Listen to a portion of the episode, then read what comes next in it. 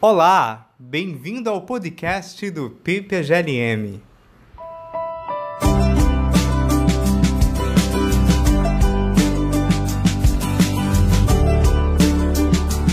Nessa série, entrevistamos convidados sobre temas, conceitos e autores em filosofia. A entrevista de hoje será feita por mim, Tiago Augusto, e pelo Jonathan Alves, ambos doutorandos no programa de pós-graduação Lógica e Metafísica.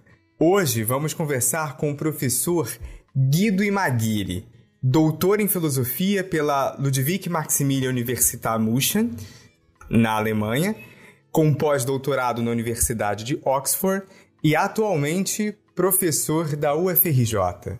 Guido, Quero começar fazendo uma pergunta mais geral sobre metafísica e linguagem.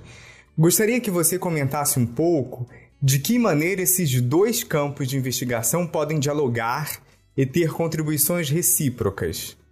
Em primeiro lugar, muito obrigado pelo convite. É uma honra estar aqui conversando com vocês. A história desses dois, dessas duas disciplinas filosóficas é bastante diferente. Né? Metafísica é a disciplina filosófica mais antiga, a filosofia nasce como metafísica, basicamente, enquanto filosofia da linguagem é uma disciplina contemporânea, é uma coisa, é uma descoberta, é o foco da filosofia dos últimos 100, 150 anos.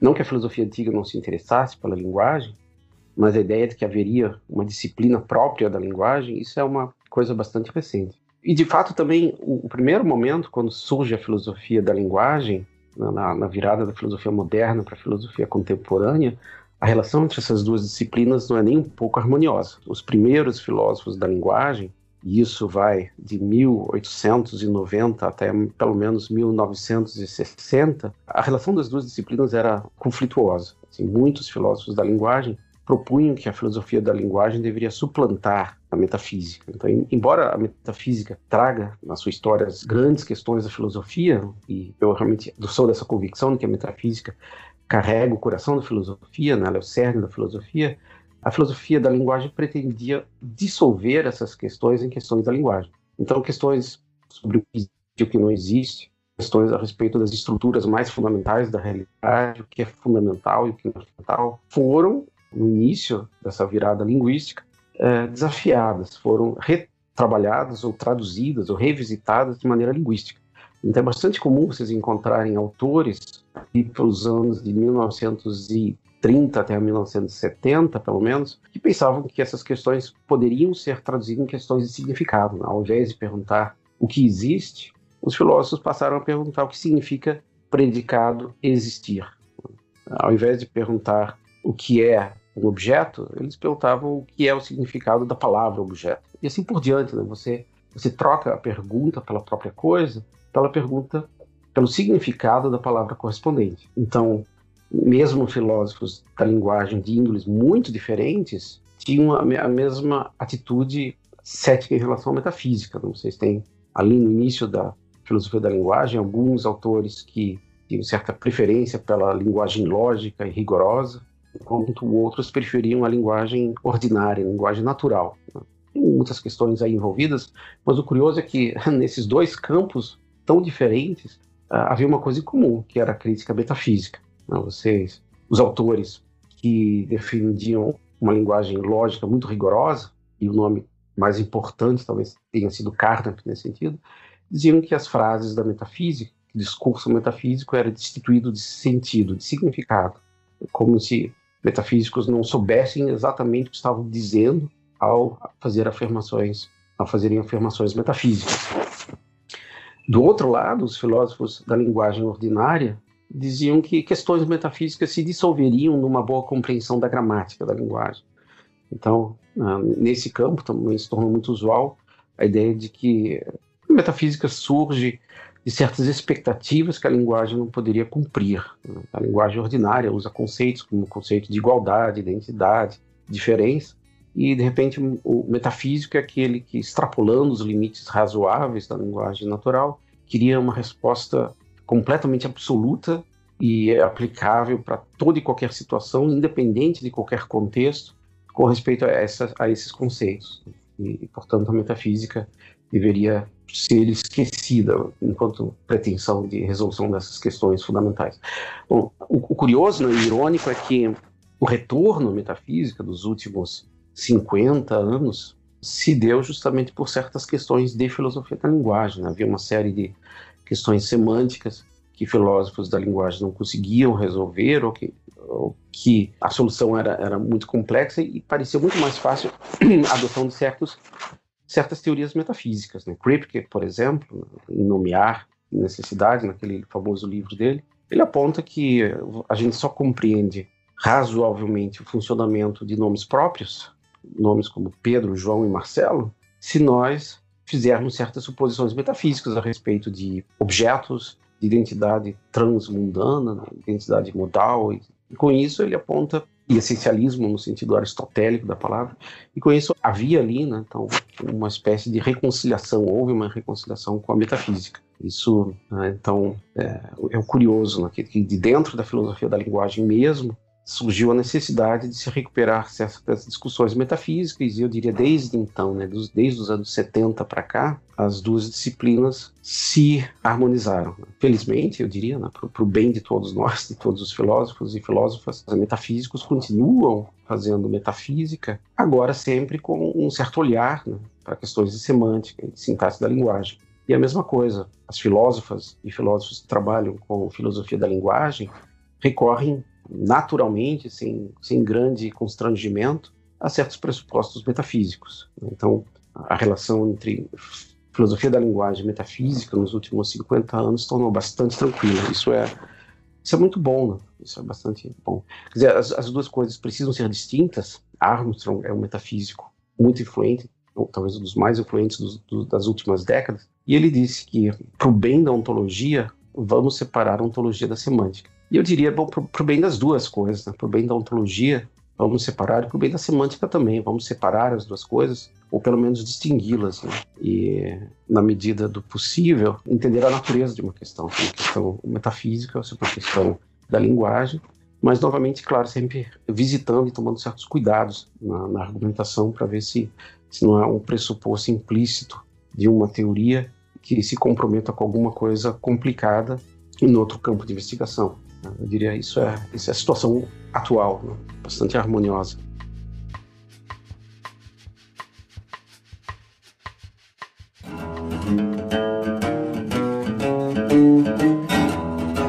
Perfeito, professor. Vamos falar sobre divergências em metafísica, Guido. Especialmente sobre o debate entre realismo ou platonismo e nominalismo. Em linhas gerais, poderia situar esse debate hoje e quais seriam as questões principais que destacaria por demandarem mais atenção dos pesquisadores na área?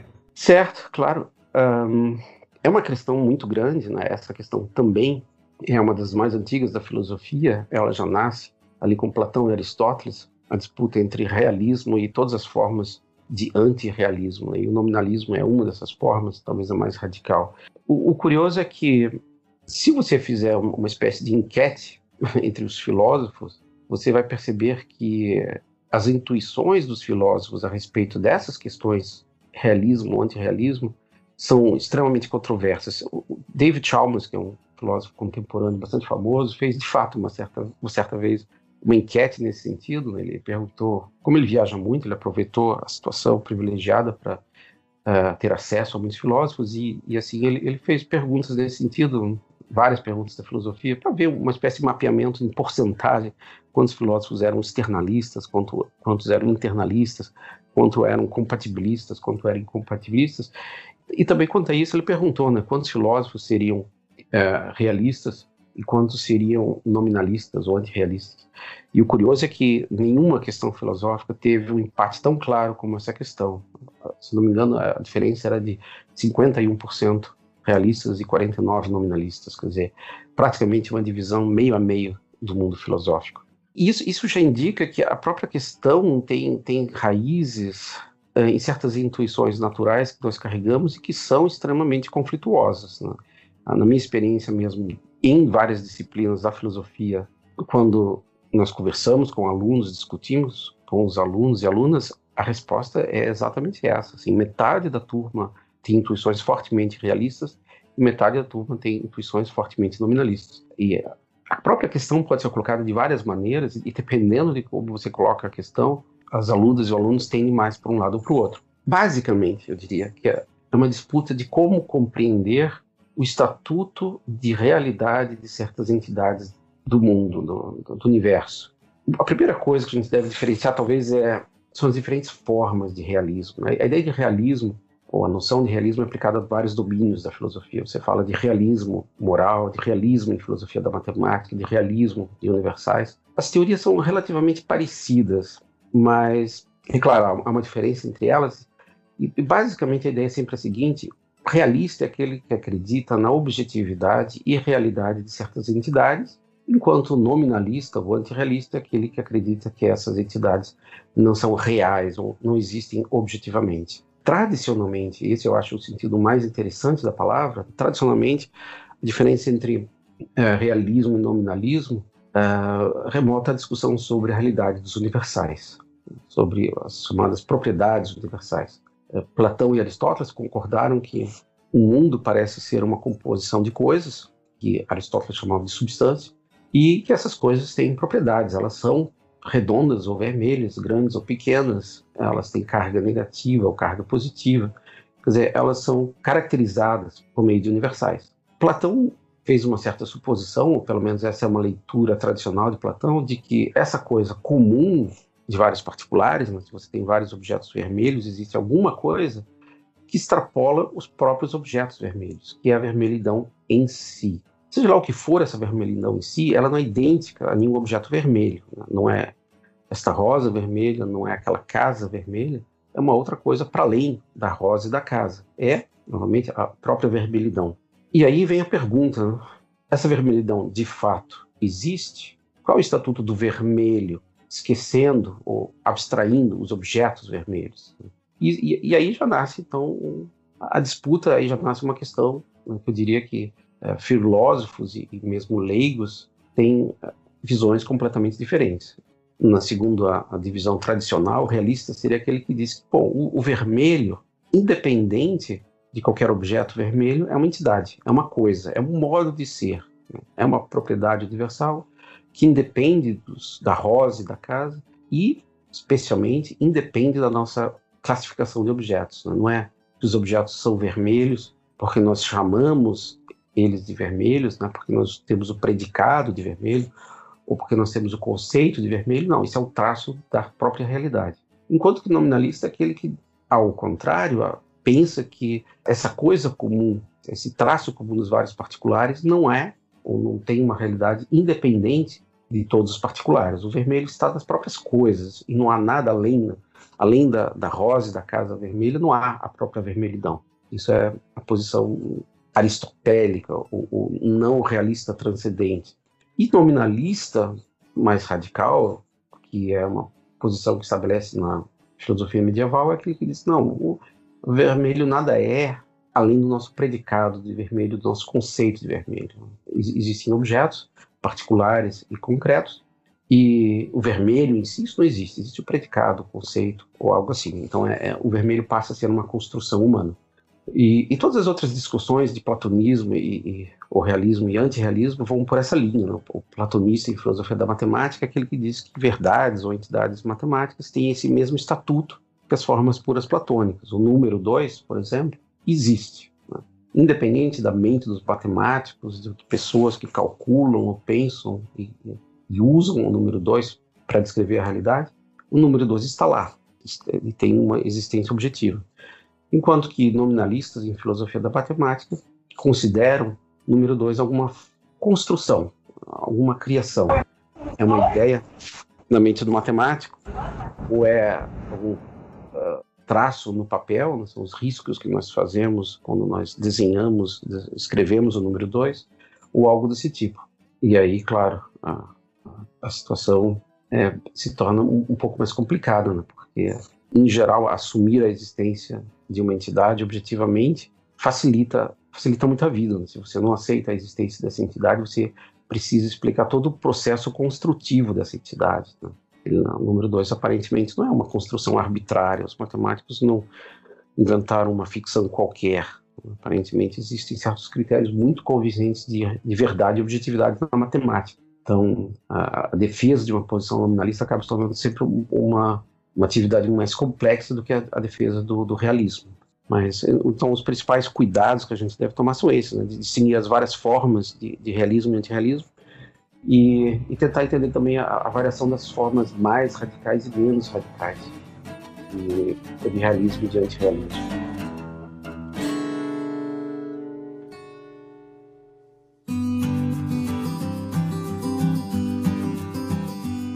Em um artigo de 2015, você afirmava que esse é um debate persistente e multiforme. Naquela ocasião, chamava nossa atenção para cinco abordagens diferentes para tratar o debate entre platonismo e nominalismo.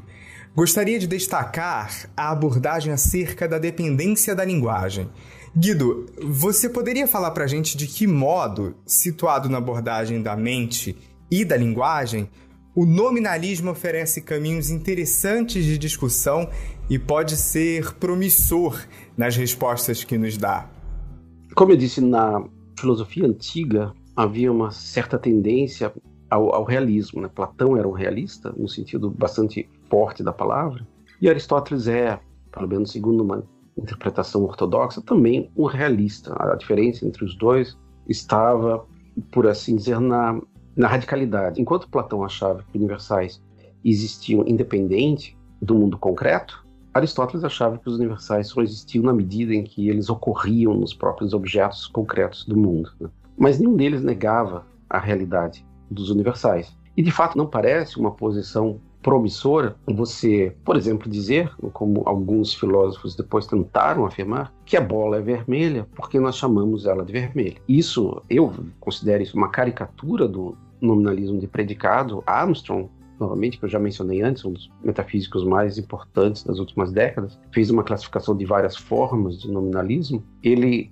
caracteriza o nominalismo de propriedades, que ele atribuiria, por exemplo, a Wittgenstein e a Sellers, entre outros, a uma, uma tese desse tipo. Né? A bola é vermelha porque nós a chamamos de vermelha. Isso é extremamente pouco plausível, não, não, não parece que nós temos intuições de fato nesse sentido parece que a bola seria azul se eu a chamasse de azul e que ela se transformaria em verde se eu a chamasse de verde. Pelo contrário, assim, parece que há um certo consenso que, uma vez constituída a linguagem, da maneira que nós a constituímos, nós descrevemos adequadamente essa bola como sendo vermelha e não vice-versa, né? não é a bola não é vermelha porque nós atribuímos a ela vermelhidão. Então, essa forma de compreender o nominalismo de predicados me parece nada promissora. Ela, para mim, é fadada ao fracasso a não ser, claro, que você uh, esteja disposto a comprar uma briga gigantesca, né, lutar contra todas as intuições mais fundamentais e, e tiver algum, argumento muito forte nesse sentido, o que me parece até hoje não foi oferecido por ninguém. Assim, eu nem, nem vejo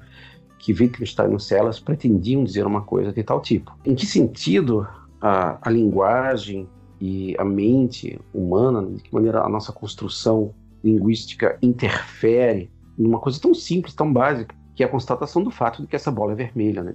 Como, como isso pode ser uma questão filosófica? E aí a resposta é: bom, não exatamente porque as propriedades do mundo são construídas por meio da linguagem, e isso não é o ponto, mas o ponto é o seguinte: é que os traços da realidade são múltiplos. Né?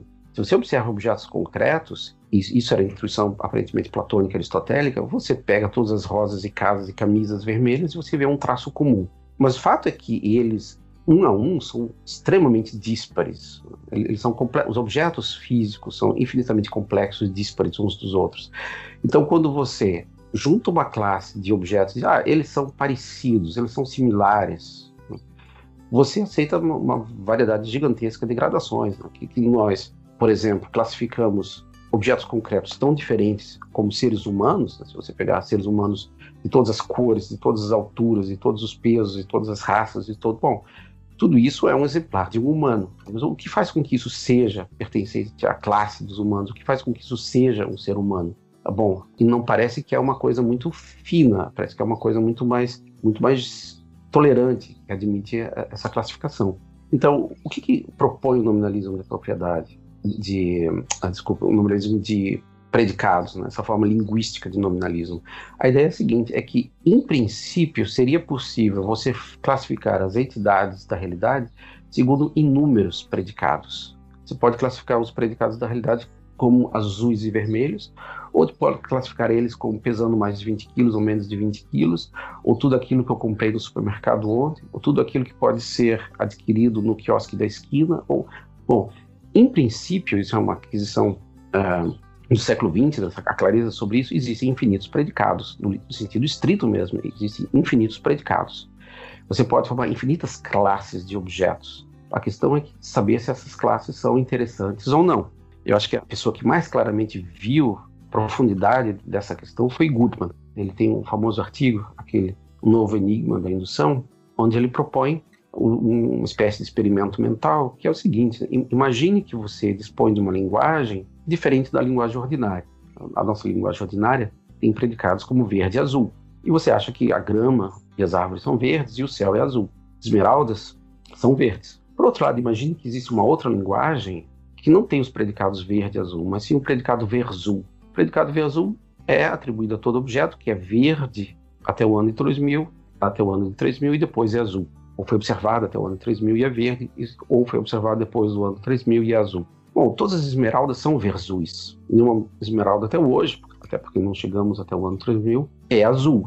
Então, todas as esmeraldas são, segundo a linguagem desse falante, verzuis. A conclusão, então, por indução, é que todas as esmeraldas, no ano de 3000 adiante, serão azuis, o que é uma teoria completamente conflituosa com a nossa teoria usual. O ponto dele é, bom, se você fala uma linguagem diferente, você descreve provavelmente o um mundo do, de um modo diferente e a sua teoria será completamente diferente. O que, que, tem isso a ver com os universais? Bom, é porque os universais, a vermelhidão, a redondeza, são basicamente aquelas coisas que nós expressamos por meio de predicados. Então, o ponto dele, aquela coisa que você reconhece como universal, instanciada pela forma pura platônica, instanciada por objetos concretos, não é unívoca. Você, você pode percorrer diferentes linguagens e você vai encontrar diferentes universais. E a questão não é se a coisa é universal ou não.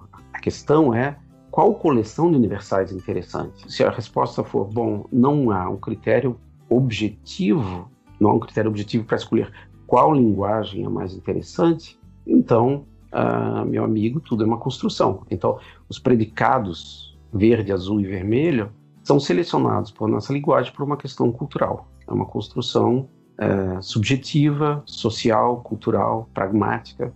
E aí, assim, a, o peso metafísico dos universais acaba sendo dissolvido nessa, nessa pluralidade de linguagens. Então, isso, isso seria, a meu ver, uma forma de você lutar por um nominalismo.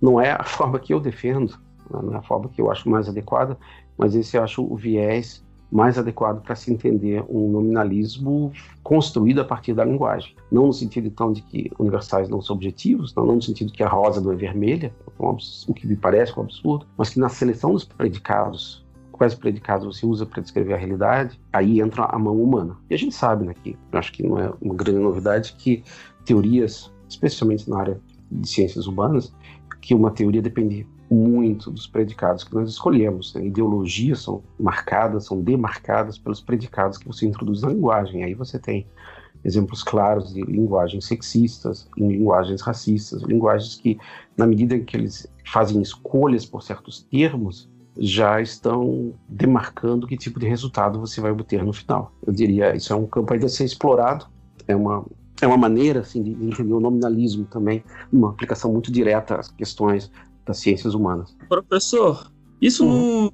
uma opção ao que você acabou de descrever agora desse nominalismo de propriedade, não seria aceitar a instanciação das coisas tais quais elas se apresentam? A vermelhidão é a vermelhidão e vamos seguir em frente com isso? Bom, essa é a posição do realista, né? A vermelhidão é a vermelhidão e vamos seguir em frente é a opção realista, que foi adotada claramente por Platão e de forma um pouco mitigada por Aristóteles. Você até pode fazer isso. E, e muita gente faz isso. Eu, eu sempre considero essa resposta a mais fácil e por isso eu acho ela mais duvidosa. É, novamente, é aí que entram as intuições filosóficas. Os platonistas, em filosofia da matemática, por exemplo, estão numa posição muito confortável: 2 mais 2 igual a 4, e ponto final. E se você perguntar, mas sim, mas por que, de onde, como? A resposta não, ponto final. Como se você negasse a necessidade de um esclarecimento. É como se você dissesse, não, isso é fundamental, inexplanável, não há nada mais a ser dito. Você está pedindo uma explicação onde não há mais explicação possível.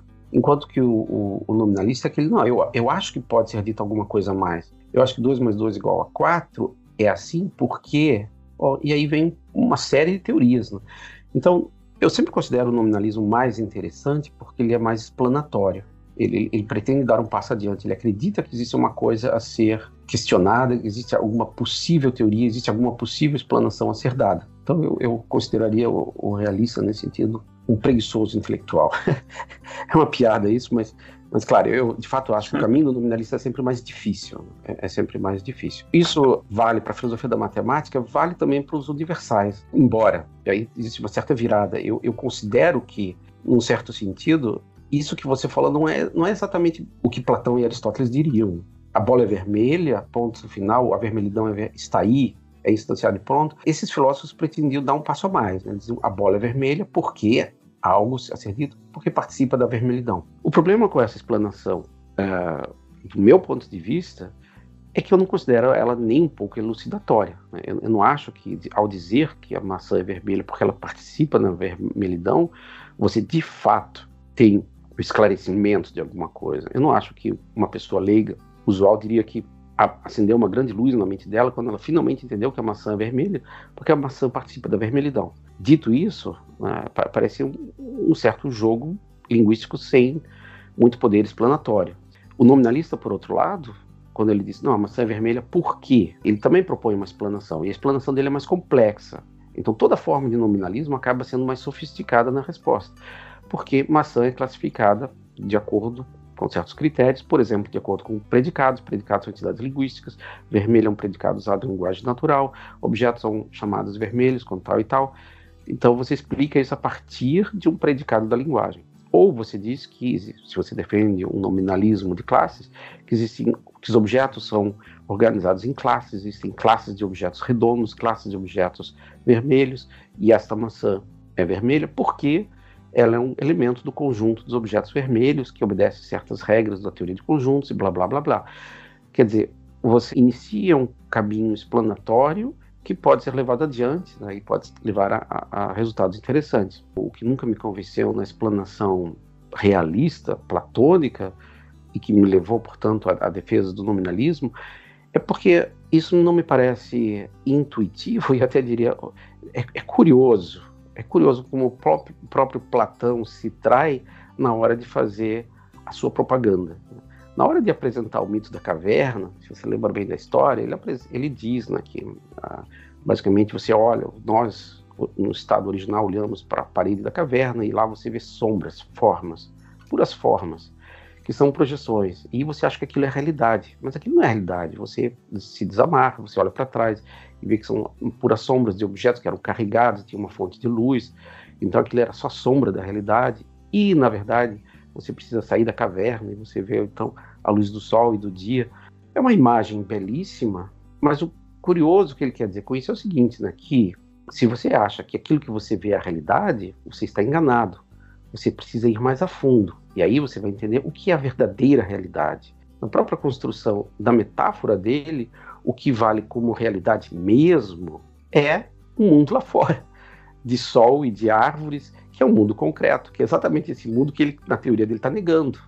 E o que ele diz que existe, de, que não existe? O que não existe são as sombras que você vê na parede. Ora, as formas platônicas são sombras, porque elas não são concretas, tridimensionais, elas não caem na cabeça de ninguém, elas são puras abstrações, exatamente como as sombras que aparecem no fundo da parede, porque objetos completamente díspares, como um cilindro um, e uma bola, acabam parecendo ter a mesma forma, porque você abstrai da concretude e vê a pura forma.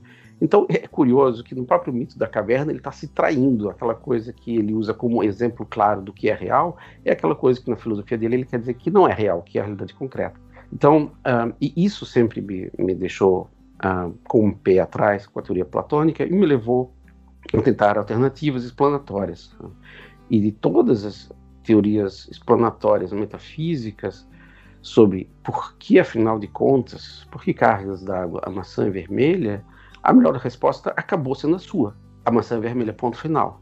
O problema é que esse ponto final não pode ser um ponto final preguiçoso, no sentido, ah, não quero mais pensar, cansei, não tenho nada a dizer. Não, se você diz há um ponto final depois de a maçã vermelha, você tem que justificar esse ponto final.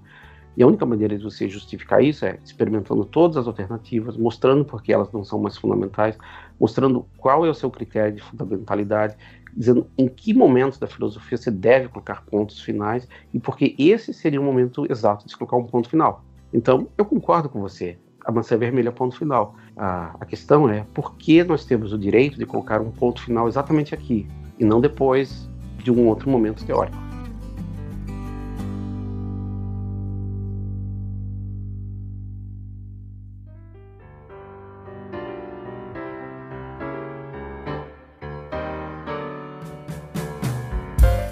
Professor, no seu livro mais recente, que em uma tradução livre seria Nominalismo de Prioridade, você fala da teoria do grounding e de uma possível solução para o problema dos universais. Contextualizando para nossa audiência, nesse livro você apresenta um novo tipo de nominalismo, considerando tanto como um desenvolvimento quanto um, um enriquecimento da visão de Quine sobre os universais.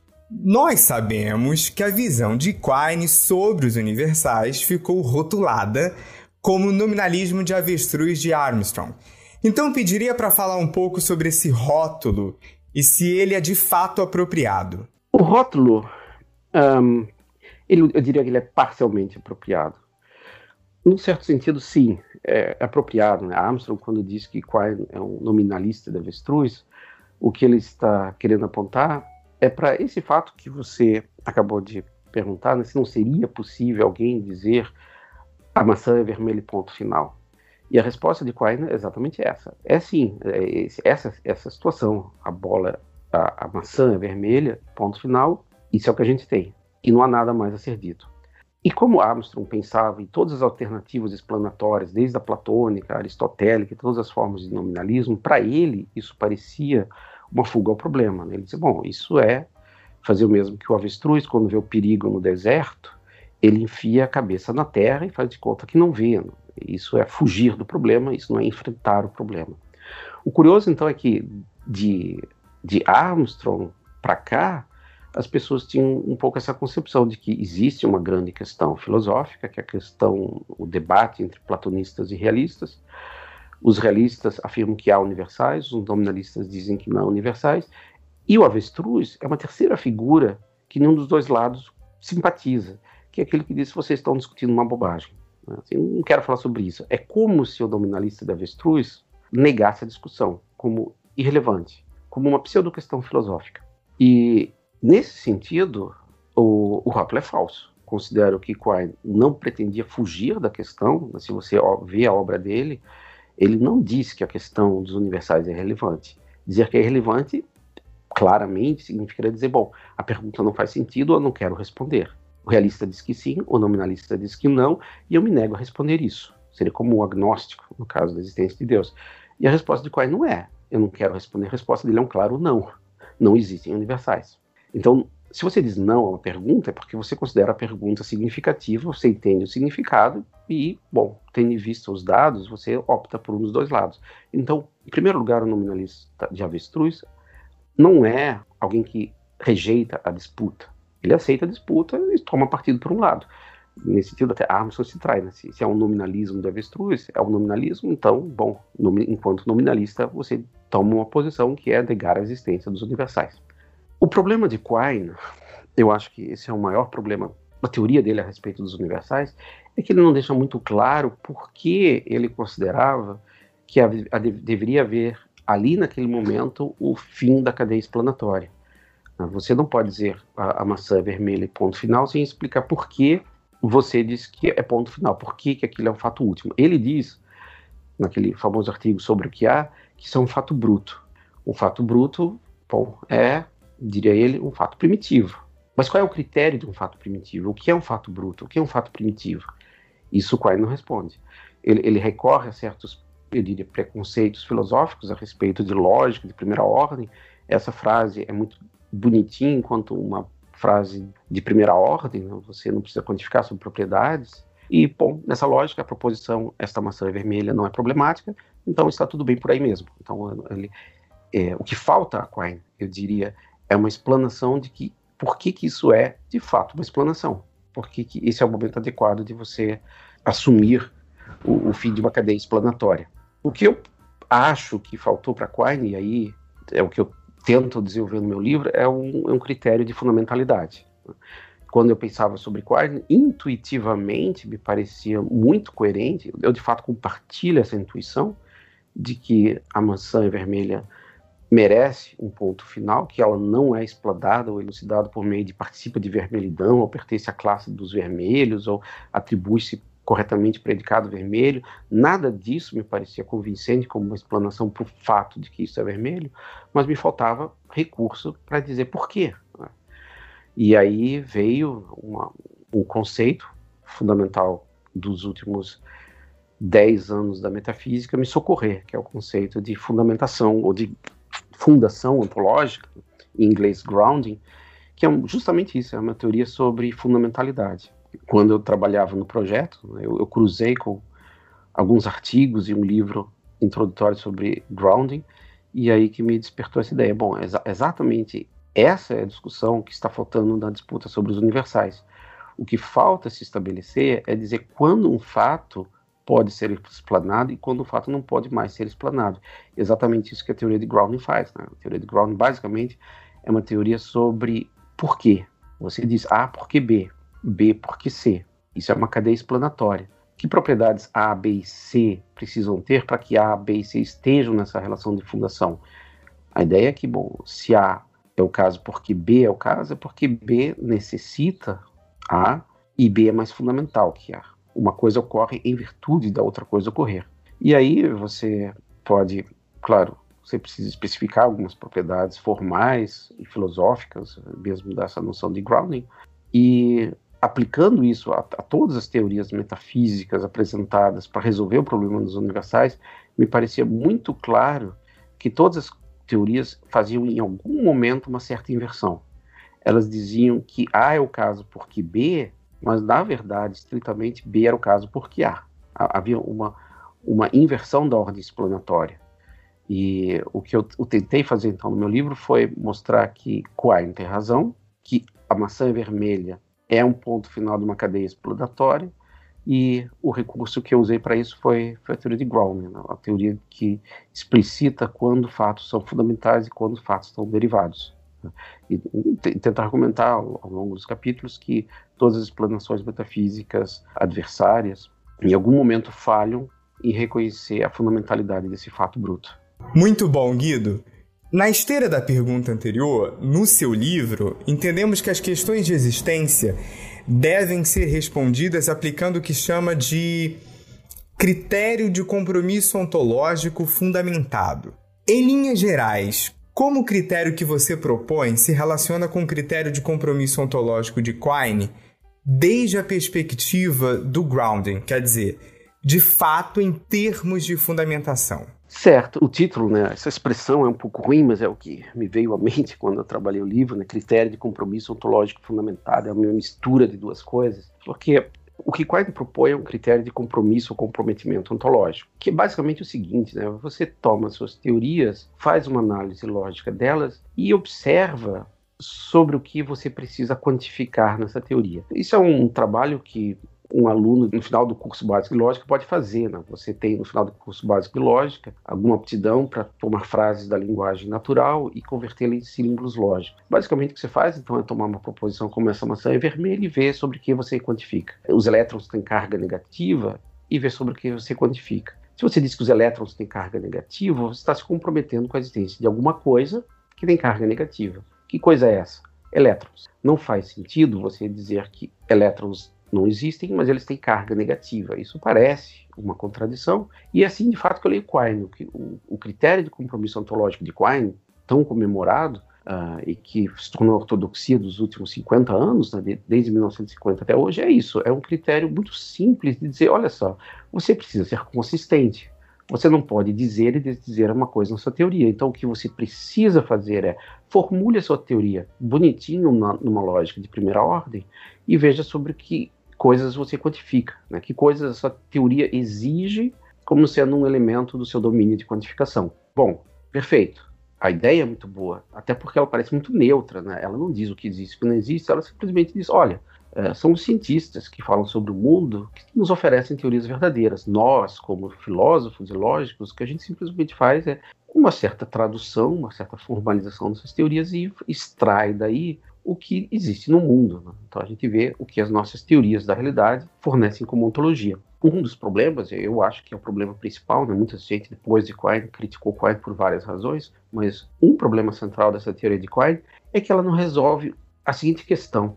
Uma proposição pode comprometer você com uma entidade A, mas uma tradução dessa proposição de uma outra linguagem, uma proposição Q, compromete você com uma entidade B. Quine mesmo admitia que você pode fazer paráfrases, quer dizer, você tem uma frase que compromete você com uma certa entidade, você pode não gostar dessa entidade, você pode fazer uma paráfrase que nada mais é oferecer uma outra maneira melhor de se falar, uma maneira depurada de se falar, porque a linguagem ordinária tem muitos ruídos, ela é muito problemática, então você pode pegar uma frase um pouco mal formulada e reformulada de uma maneira um pouco melhor, e assim ah, você extrai o comprometimento ontológico. O problema é o seguinte, né, que paráfrase é uma relação simétrica. Então você pode ter uma proposição P1 que compromete com a entidade A, pode ter uma proposição P2 que compromete você com B, e a dúvida é qual das duas você vai escolher. Você escolhe P1 ou P2. Se escolhe P1, se compromete com A. Se escolhe P2, se compromete com B. Então você não sabe como decidir. E Quine mesmo não dá um critério. Assim, ele diz assim, bom, ele põe as cartas sobre a mesa, ele diz que prefere objetos concretos por várias razões, e diz assim, bom, na medida do possível, use frases que só falam de objetos concretos. Mas por que você precisa fazer isso não é claro. Um platonista pode perfeitamente concordar com Quine, eu até diria que, nesse sentido, Quine nada mais é do que o puro platonista, porque o critério platônico de existência é exatamente o quineano, é de consistência lógica. Você, o Platão diria, bom, olha só, essa maçã é vermelha, aquela bola é vermelha, logo existe alguma coisa que ambos têm em comum. Logo existe a vermelhidão. O que os ambos têm em comum é vermelhidão. Você está quantificando sobre vermelhidão. Eu diria, o platonista pode bater o pé, concordar com Quine e dizer, olha, é, você diz a maçã é vermelha, e só existem maçãs. Eu digo, a vermelhidão está na maçã e só existe vermelhidão. Qual de nós tem razão? Então, o, o que faltava para Quine era esclarecer isso. É, dada essa simetria da paráfrase, escolher qual era a maneira fundamental de se formular a teoria. E é por isso que eu adiciono, então, o compromisso ontológico fundamentado. É que você precisa justificar, e aí que entra grounding, ou fundação ontológica, por que uma certa teoria ou por que uma certa formulação, ou por que uma certa proposição é mais fundamental que outra. E aí você pode entrar numa disputa, né? ou você pode fazer uma avaliação das diferentes tentativas explanatórias de a maçã é vermelha por quê, e o argumento mais forte que eu vejo a favor do nominalismo de prioridade, que é o que eu defendo, é o seguinte, que todas as explanações que pretendem, de alguma forma, analisar a maçã é vermelha porque F, vão acabar no regresso ao infinito. Se você disse que a maçã é vermelha porque ela participa da vermelhidão, o que você apresentou é um novo fato. A maçã é vermelha é o seu fato bruto, que você explana, é o seu fato original, que você explana pelo fato que a maçã participa da vermelhidão, e aí o seu adversário pergunta, sim, mas e, e esse fato que a maçã participa da vermelhidão, ele é fundamental ou ele é derivado, ele é fundamentado em algum outro fato? Se você acha que o primeiro pode ser fundamentado porque predicação é explanável em termos de instanciação, bom. Então eu também acho que o vermelho participa da instanciação, porque vermelho e instanciação instanciam a relação de instanciação. Se de fato o vermelho e a maçã participam da instanciação por causa dessa relação de instanciação, então você teria que ter um terceiro fato, e um quarto fato, e um quinto fato, que sempre justifica por que uma coisa instancia outra coisa. E isso vale, é, esse regresso agora, não preciso explicitar, mas ele, ele ocorre igualmente na teoria aristotélica, né? você troca um pouco os termos, mas ela ocorre na teoria aristotélica e toda forma de, de nominalismo também. Isso é uma coisa que Armstrong já tinha visto e dá uma solução muito ruim, assim, muito, muito fraca para isso, em termos de truth maker, etc. Mas, um, então, a proposta do meu livro era, era mostrar que qualquer explanação para o fato que a maçã vermelha seria levaria inevitavelmente ao regresso ao infinito, ao regresso explanatório. E, portanto, a melhor opção era ali simplesmente assumir que a maçã é vermelha e ponto final. Então, o ponto final é o ponto justificado por essa teoria de grounding, aplicada a problema da predicação. A ideia é essa, né? então é, não é simplesmente dizer, ah, existe aquilo sobre o que, eu, o que eu quantifico, porque isso é muito vago, mas sim, é, existe aquilo que eu digo que existe no nível fundamental. Primeiro faça o trabalho completo de distinção das hierarquias da realidade, veja qual é o nível fundamental, e agora sim, no nível fundamental, vale aquilo que Quine disse. Né? Nesse nível fundamental, quais entidades eu suponho existir? E aí o critério é simplesmente quantificação. eu não posso dizer que X tem carga negativa e X não existe. Em nenhum momento eu acho que a gente precisa dizer alguma coisa desse tipo sobre universais. Todas as, um, um capítulo do livro é todo dedicado a isso, a mostrar como pretensos fatos sobre universais, fatos como o, o laranja é mais parecido com o vermelho do que o azul, fatos que aparentemente não envolvem nenhum objeto concreto, mas fatos que envolvem apenas propriedades universais, que também esses fatos, no fundo, no fundo, em última análise, são fundados em fatos sobre objetos concretos. E, e assim, claro, a conclusão é que, em toda a realidade, fatos fundamentais são fatos sobre objetos concretos. Isso é a proposta do livro. É isso que eu defendo.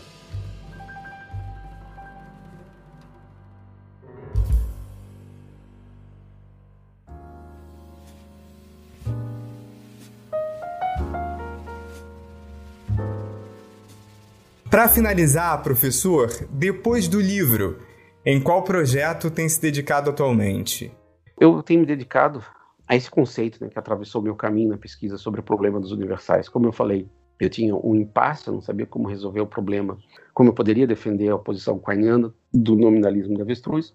Essa noção de grounding apareceu e aí, como que por gratidão, eu tenho me dedicado desde então a essa noção de ground. Né? O livro foi publicado em 18, mas já foi finalizado em 17, então nesses últimos três anos, o que eu tenho feito é tentar regimentar a noção de grounding. Como eu falei, basicamente a noção de grounding é expressa por meio de alguns conectivos, em particular porque ou em virtude de, em locuções como A ocorre em virtude de B ocorrer, ou A acontece porque B ocorre.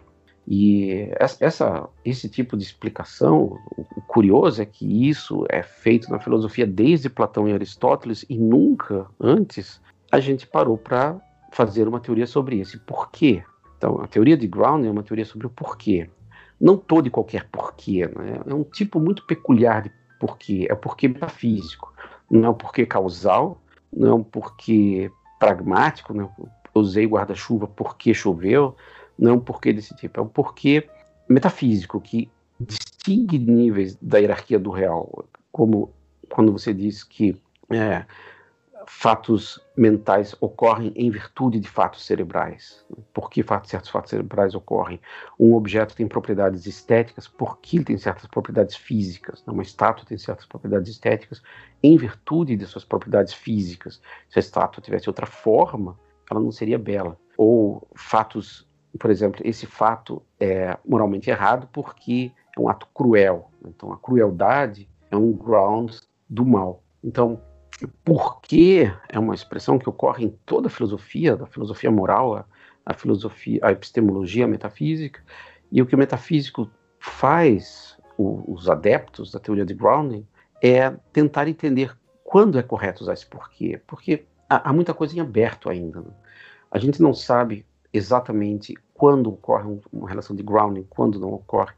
A gente nem mesmo sabe se as propriedades de grounding são aquelas que a gente intuitivamente supõe que elas têm, quer dizer, a ortodoxia acha que, por exemplo, que grounding é uma relação irreflexiva. Não faz sentido dizer que A é o caso porque A. Quando A é o caso porque A, isso é, isso é circular, isso não pode ocorrer porque quando A é o caso porque B, B tem que ser mais fundamental, e A não pode ser mais fundamental que A, então não faz sentido explanar A em termos de A. Também não faz sentido explanar circularmente A é o caso porque B e B é o caso porque A. Explanações metafísicas circulares devem ser rejeitadas. Mas muita gente, a colega de Oxford, Gonzalo Rodrigues Pereira, tem desafiado isso, dito que não existem casos claros de fundações reflexivas, de fundações não transitivas, de fundações uh, simétricas, né, e, e, dá uma série de exemplos nesse sentido.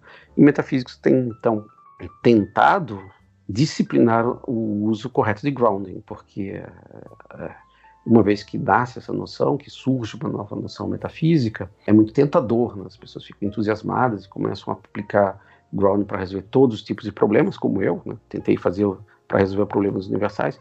Hoje em dia você vê grounding sendo abusado, todo mundo tenta resolver todo problema filosófico usando grounding, e aí a dúvida é, bom, será que a gente está extrapolando? Né? A gente precisa regimentar o uso, a gente precisa ter certa cautela, a gente precisa tornar o conceito mais preciso, a gente precisa ver o alcance e a correção dessa teoria. E o que eu tenho trabalhado atualmente é uma simples questão que é a seguinte: será que somente fatos são ligados por meio de grounding? A, teoria original de Kitfine dizia, bom, é o fato que P, porque é o fato que Q.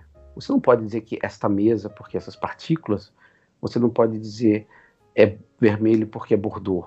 Você precisa de uma, de uma proposição completa. Né? A mesa existe porque essas partículas estão organizadas em forma de mesa.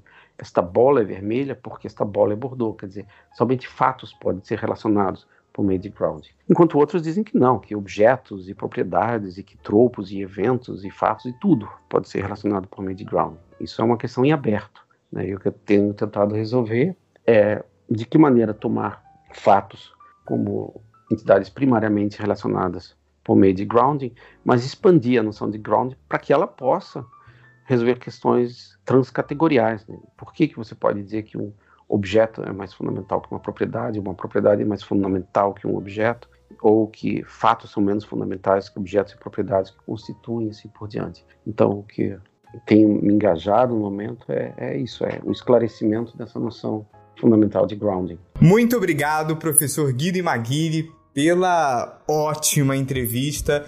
Nós agradecemos também a você, nosso ouvinte, pela sua audiência e pedimos que compartilhe esse episódio com seus amigos nas redes sociais e que continue com a gente acompanhando os próximos episódios do podcast do PPGLM.